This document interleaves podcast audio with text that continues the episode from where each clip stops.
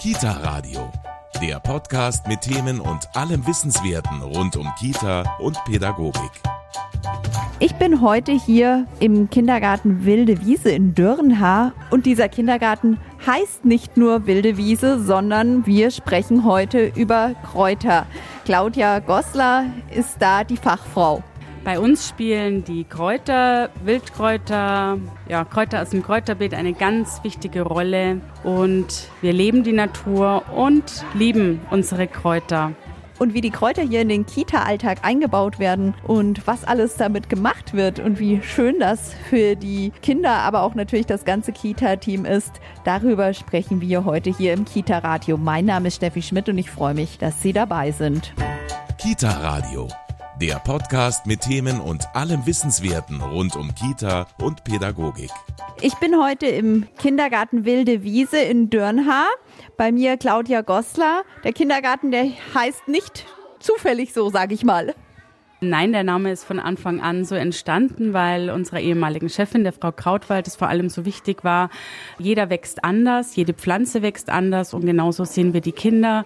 Daniela Zollner ist hier Erzieherin.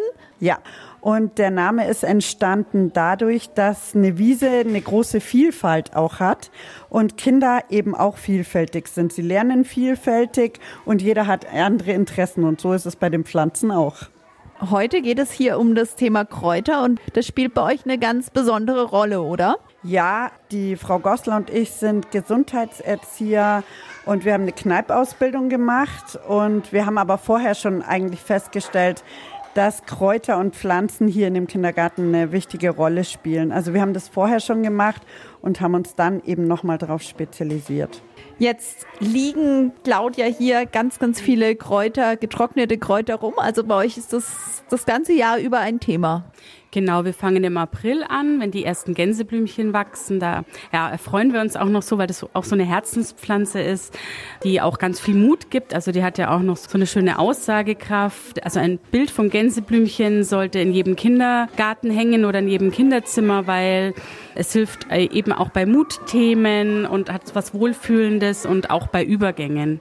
Und unsere Kinder wissen auch, dass man die Gänseblümchen essen kann und dass sie eben ja ganz viel gute Stoffe enthalten und gut sind fürs Immunsystem und ja auch ganz viele Bitterstoffe enthalten, die eben so wichtig sind für den Körper. Und dann geht es das ganze Jahr über weiter. Die Kinder erleben die wilde Wiese im ganzen Jahr und es werden Rosenblätter gesammelt, Pfefferminze, aber auch von unseren Beerensträuchern nehmen wir die Blätter, von den Himbeeren, Johannisbeeren und die Erdbeerblätter. Das ist auch mit so im April, Mai das erste, was die Kinder bei uns sammeln. Und das wächst alles hier bei euch im Garten vom Kindergarten oder in der Umgebung? Ja, ähm, es wächst alles bei uns. Man sagt ja auch, die Pflanzen, die bei einem wachsen, die braucht man auch, die sind wichtig für einen. Also wenn man sich über einen Giersch ärgert, nicht ärgern, dann braucht man ihn auch für sich. Bis auf die Kräuter im Beet, die wir selbst angepflanzt haben. Die Wildkräuter, die wachsen bei uns. Dieses Jahr haben wir in unseren Wildewiesentee das Fünffingerkraut mit aufgenommen als kleinen Teil. Ja, weil das bei uns einfach so wächst. Sprich, also gerade schon gesagt, ihr macht auch Tee.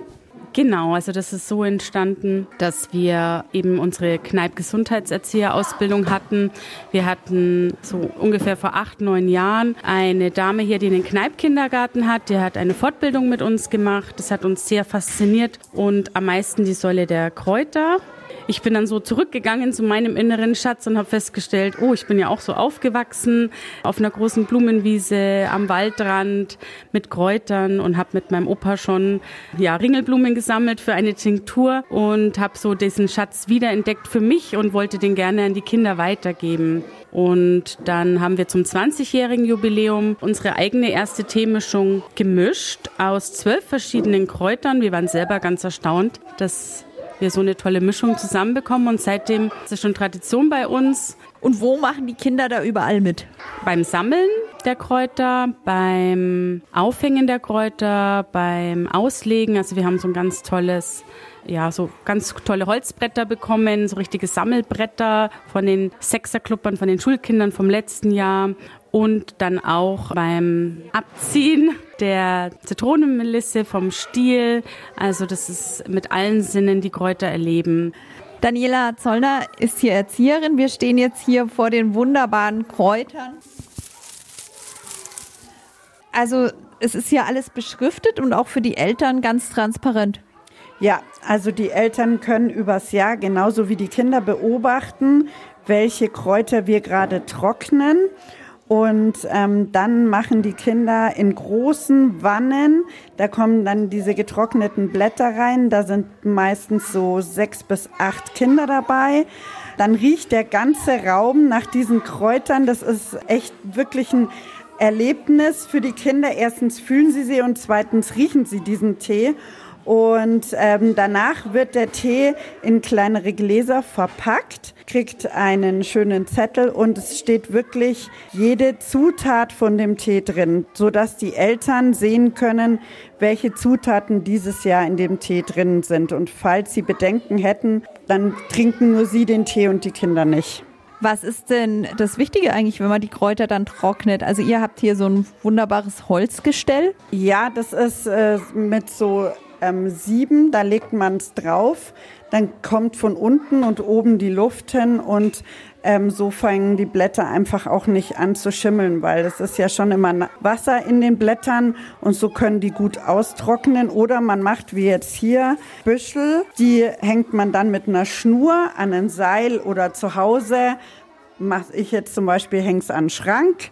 Und erstens hat man dann den guten Geruch hier im Kindergarten und ähm, zweitens könnte es da auch gut trocknen. Und wie lange das dauert, ist wahrscheinlich sehr unterschiedlich, wie viel Feuchtigkeit halt das jeweilige Gewächs enthält. Genau, also die normalerweise brauchen die Buschen so eine Woche, würde ich sagen. Die Rosenblätter, die brauchen fast am längsten. Da ist anscheinend am meisten Wasser drin. Also sowas sehen die Kinder dann zum Beispiel auch, wie lang braucht ein Kraut zum Trocknen. Was kann man denn falsch machen bei dem Kräutertee machen? Oh, eigentlich nicht viel. Man muss halt vielleicht wissen, welche Kräuter zusammen schmecken. Aber da haben wir eigentlich in den zehn Jahren, in denen wir das jetzt machen, immer wieder probiert, was schmeckt den Kindern und was schmeckt die nicht. Aber so Pfefferminze, Zitronenmelisse sind immer so die, der Grundstock. Und ähm, dann kommt Wildrose dazu und die Gänseblümchen, der Holunder. Da probieren wir uns jedes Jahr ein bisschen aus. Und fertig wird es dann in Gläsern aufbewahrt, damit da nichts verloren geht.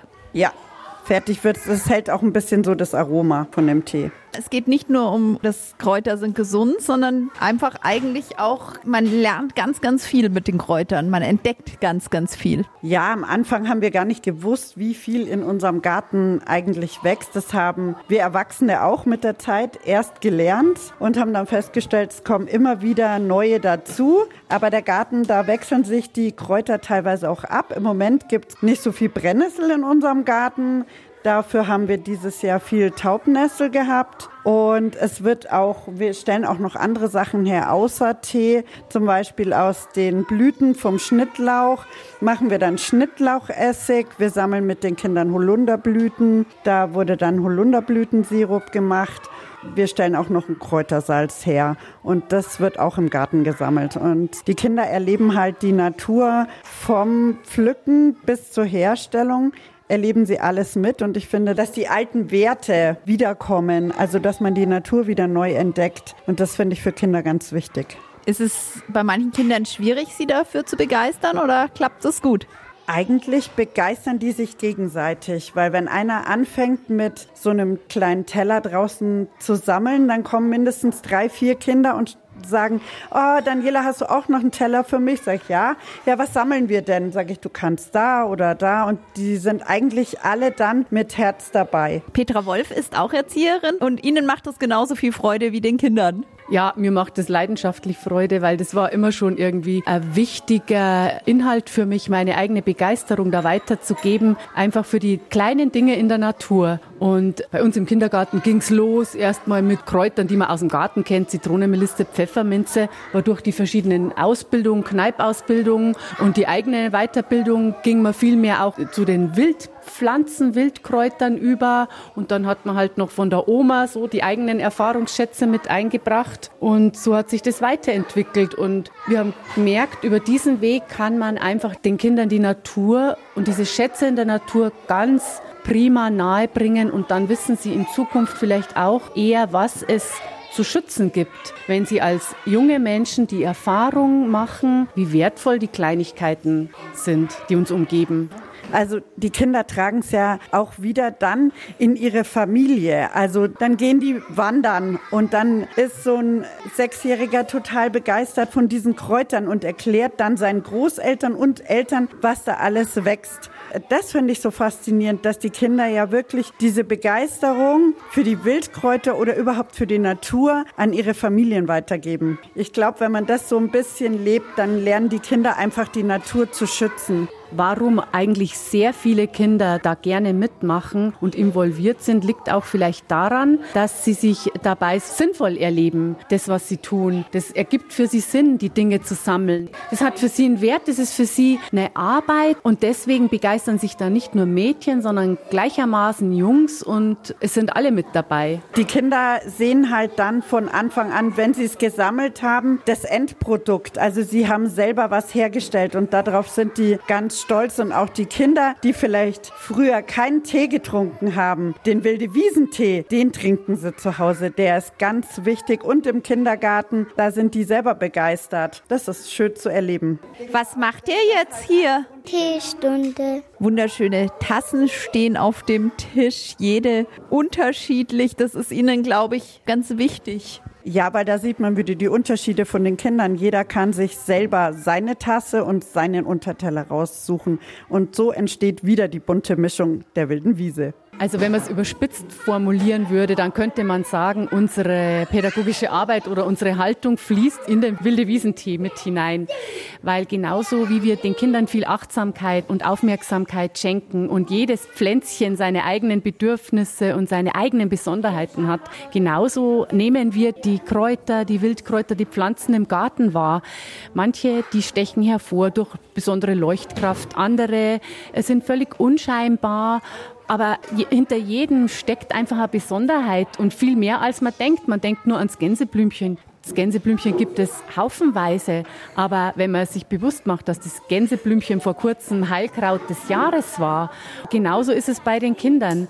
In jedem steckt was Besonderes drin, das es hervorzulocken, zu entdecken und einfach wertzuschätzen gibt. Und das sind einfach die Parallelen zwischen unserem Wilde Wiesentee und unserer Arbeit mit den Kindern.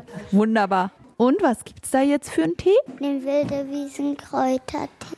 Den habt ihr selber gemacht? Ja. Wie macht man so einen Tee? Da tut man verschiedene Kräuter zermixen. Ui, toll. Ui, ja, das sieht man die auch in der Mitte stehen. Da sind jetzt ein paar Kräuter, die wir in den Tee haben. Gänseblümchen und so weiter. Was sammelt ihr denn da alles und wann? Blütenblätter und so. Und womit fängt's an? Mit den Gänseblümchen und die pflückt man dann ab und dann? Tut man sie eben vertrocknen lassen und dann tun man die in Tee rein. Was habt ihr noch? Blätter. Wann trinkt ihr denn immer so Tee? Also wir trinken jede Woche Tee, manchmal am Freitag, manchmal am Dienstag, also immer ein bisschen gemischt. Und wir trinken manchmal in der Spielezeit Tee und manchmal in der Früh, wenn ankommt. So eine schöne, ruhige Zeit, danke. Schmeckt der gut? Ja, da wollen manche zwei und jeder darf nur einen, damit es für jeden Tee gibt. Und das ist gesund? Ja. Wir wissen eigentlich noch, was noch alles drin ist in dem Tee. Da sind ja ganz viele Sachen drin. Weißt du Holunder. Brennnessel. Was sind das hier? Da wächst bei uns ganz viel. Das ist die Pflanze mit den Elfenschüchen. Das ist die Taubnessel. Und in den Blütenwachs sind die kleinen Elfenschüchen. Da gibt es ja auch eine Geschichte von Elfi und Golja.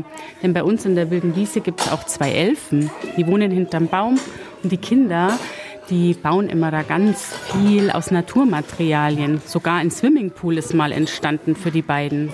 Und mit Elfi und Golja erleben wir immer ganz viele bunte Kräutergeschichten. Sehr schön. Also Geschichten hört ihr auch noch? Ja. Claudia Gossler ist Erzieherin. Ihr habt hier einen wunderbaren Tee. Wir haben es gerade miterlebt. Die Kinder haben ihn gerade getrunken. Wie macht man jetzt so einen Tee? Ja, also so ein guter Richtwert ist immer so viel Tee wie in drei Finger passen. Das reicht gut für eine Kanne. Und von der Minze so ein Gipfelchen, vom Salbei eher wenig. Also da kommt auch nur wenig in die Kräutermischung rein, weil das sehr intensiv ist. Da wäre so ein kleines Blatt gut. Ja, es soll eben jetzt kein starkes Getränk werden, wie jetzt für eine Gurkel- oder Heilmischung eben, sondern ein zarter Kindertee. Und da ist auch immer ein guter Richtwert. So alt wie das Kind ist, so lang lässt man ihn ziehen. Also wir lassen ihn immer so drei bis fünf Minuten ziehen. Gibt es auch Kinder, die den Tee nicht mögen? Ja, also es gibt schon Kinder, die gerne kommen, manche kommen gar nicht. Aber wir haben immer mehr in den letzten Jahren erlebt, dass auch Kinder, die da so gar kein richtiges Interesse haben, doch gerne dazukommen. Oft lockt auch so dieses kleine süße Gutti, das die Kinder noch kriegen. Also es, es gibt immer noch was zum Wohlfühlen dabei, ein kleiner Keks oder eine herzhafte kleine Salzknapperstange.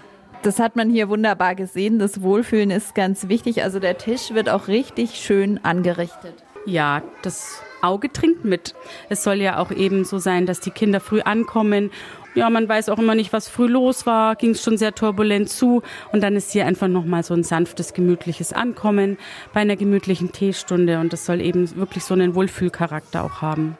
Ihr habt euch ja ganz intensiv eingearbeitet mit einer Kneipp-Fortbildung.